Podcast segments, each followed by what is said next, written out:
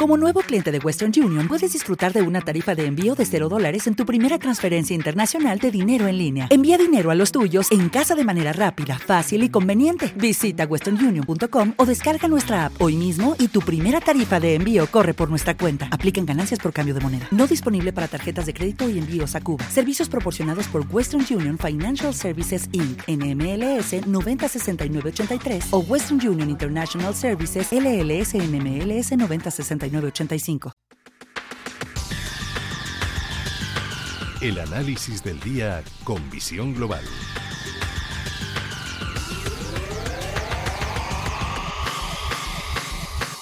Y el análisis, el primer análisis en el programa aquí en Visión Global en Red Intereconomía lo hacemos con Gabriel López, CEO de Inverdif. Gabriel, muy buenas tardes. Buenas tardes, Gemma, y gracias por la invitación. No, gracias a, vosotros, eh, a los analistas, a los profesionales eh, del análisis, eh, por permitirnos que os llamemos y sobre todo por informar a nuestros oyentes, por valorar lo que está pasando en los mercados y, bueno, pues siempre agradecemos ese análisis de los mejores expertos, de los mejores profesionales. ¿Qué tal agosto? Estás, no sé si estás todavía de vacaciones y ya has regresado, ¿dónde te pillamos?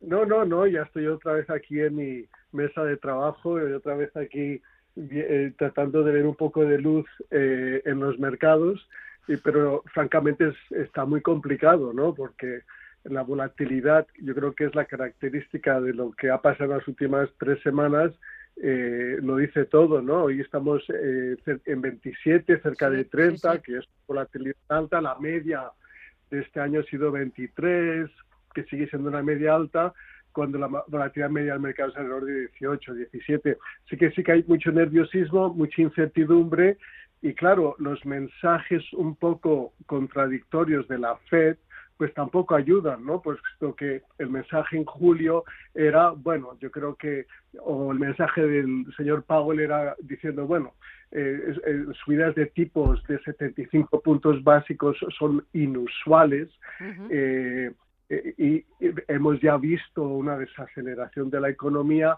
estamos viendo eh, también que, se, que buenas señales eh, en la inflación, pues eso hizo pues que el mercado hablase del famoso pivote, ¿no? Del famoso van a cambiar un poco de rumbo, van a no van a subir los tipos de interés de, de, forma tan tan tan tan drástica en, los próximos meses y entonces eso pues hizo pues que los la prima de riesgo, los tipos de interés bajasen y que aquellas empresas, sobre todo muy sensibles al coste del capital, pues subiesen el mercado. Eh, en, este mes de agosto en los, hasta los máximos subió un 8%, desde los mínimos de junio subió un 15% y ya hemos otra vez perdido eh, lo que se ganó durante todo este mes, ya hemos bajado más del 4%, ya está el SP por debajo de 4.000 y, y, la principal razón es otra vez los tipos de interés, ¿no? El, el, 10 años americano está en 3 en 3.12 hoy, que es bastante alto, pero lo que hay que fijarse es un poco en el tipo a corto plazo, ¿no? Y el 2 años está en 3.45. Eh, y el mensaje cuál es, ¿no? Que hay que parar la inflación por encima de todo, que fue el mensaje en Jackson Hole, que es su prioridad eh, y que la prioridad está por encima eh, de la destrucción de empleo, ¿no? que para ellos eh, la economía está en pleno empleo y que sí que si quieren conseguir esa bajada de la inflación, pues ese, ese empleo va, va, a bajar. Y están dispuestos a ello, en, un discurso un poquito diferente a lo que el mercado había interpretado eh, hace un mes. Así que eh, eh, estamos otra vez con esa, ese nerviosismo, esa inquietud y, la repercusión que va a tener en la economía mundial y americana. Es obvio que en la, en la economía americana va muy bien, mejor de lo que se espera, ¿no? Hoy hemos visto en, los datos de confianza al consumidor, en los datos de empleo, en los datos de, vivienda, aunque ha bajado muchísimo, pero no, siguen siendo aceptables, así que la economía americana va bien y la razón principal por lo cual pues eh, fue el principal motor de los índices durante este mes. Todo lo contrario de lo que está pasando aquí en Europa, ¿no? Costes energéticos altos, preocupación sobre la inflación. Eh, hoy he visto estimaciones de inflación hasta por encima del 20% para Inglaterra. Eh, me Eh, que eso sorprende y obviamente pues ya se descuenta un, una recesión aquí en Europa y en, y en Inglaterra para para, para los próximos dos trimestres y es probable para el primer trimestre del año que viene. Así que eso tampoco ayuda a la hora de la inversión, puesto que, que, que, que hay mucha incertidumbre aquí en Europa, todavía permanece vulnerable y hay que un poco fijarse más en Estados Unidos. Eh, Asia también, a pesar de, de, estas medidas que ha tomado el gobierno chino, tampoco eh, sí que no, no se ha comportado mal este mes pero sigue estando en los niveles eh, mínimos del año. Eh, desde mi punto de vista ya de cara a, la, a, invertir, ¿no? Pues hay que, hay que seguir un poco con la misma tónica, aquellas empresas que son capaces de distribuir dividendos de forma constante, que mantienen sus márgenes, uh -huh. la calidad de sus productos, eh, que no les afecta tanto la inflación y que son las que tienen muchísima visibilidad de cara al futuro, ¿no? Eh, ahí es donde yo más o menos me concentraría y, y, obviamente el sector energético es otro sector que se ha comportado de forma excelente este mes, eh, eh, está subiendo un 8% este mes y el sector de las materias primas. Sobre todo el sector de las materias primas estamos viendo cómo eh, ayer veíamos el precio del petróleo, que el Bren volvía a acercarse al nivel de los 100 dólares el barril. Hoy lo que estamos viendo es un fuerte batacazo, tanto para el de referencia en Estados Unidos como para el de referencia en Europa.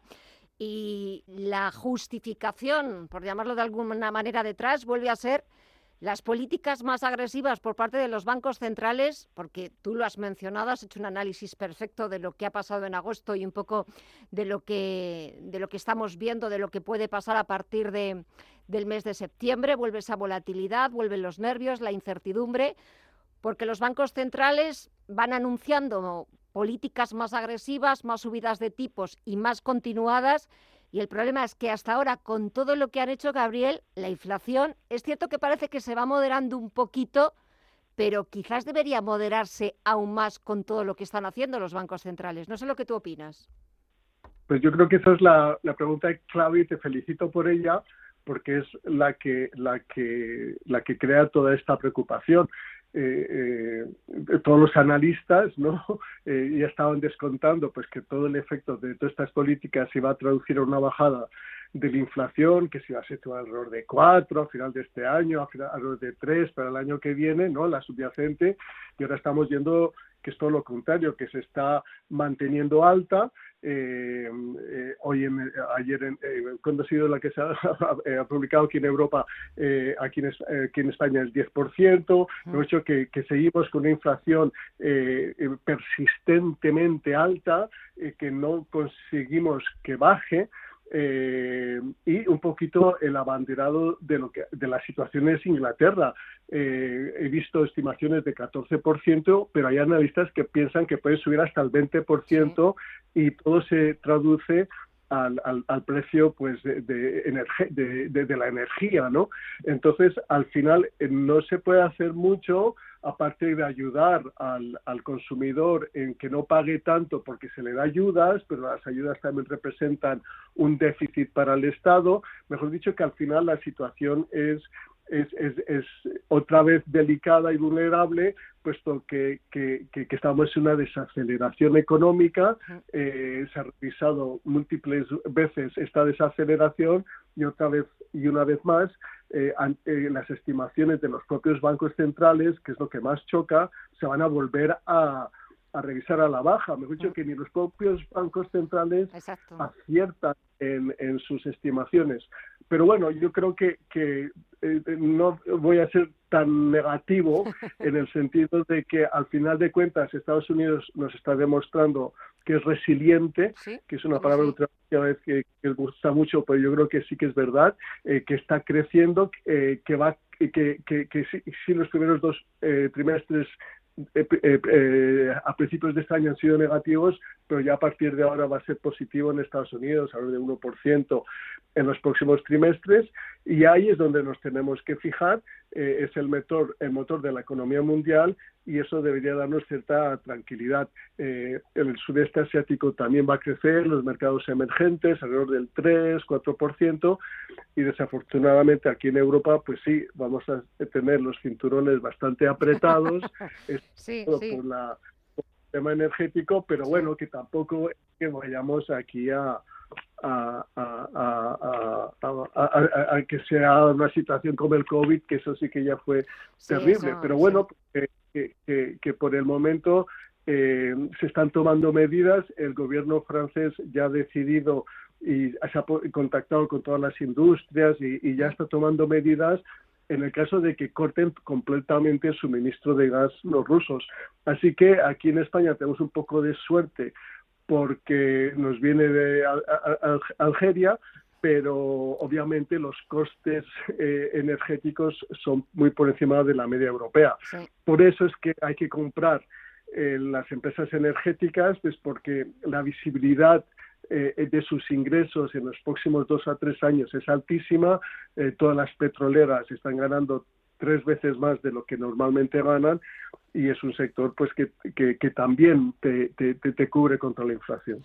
Pues eh, tomo nota, me quedo con el sector energético, le vamos a tomar el pulso y vamos a seguir su comportamiento en los próximos días, a ver cómo va evolucionando también con estas bajadas que estamos viendo hoy en el precio del crudo.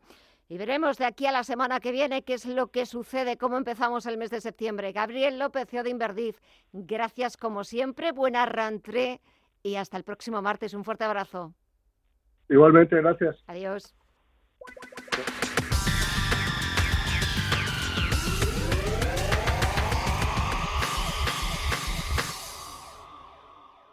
Dale más potencia a tu primavera con The Home Depot. Obtén una potencia similar a la de la gasolina para poder recortar y soplar con el sistema OnePlus de 18 voltios de Ryobi desde solo 89 dólares. Potencia para podar un tercio de un acre con una carga.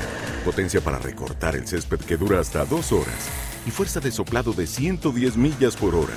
Todo con una batería intercambiable. Llévate el sistema inalámbrico OnePlus de 18 voltios de Ryobi. Solo en The Home Depot. Haces más. Logras más.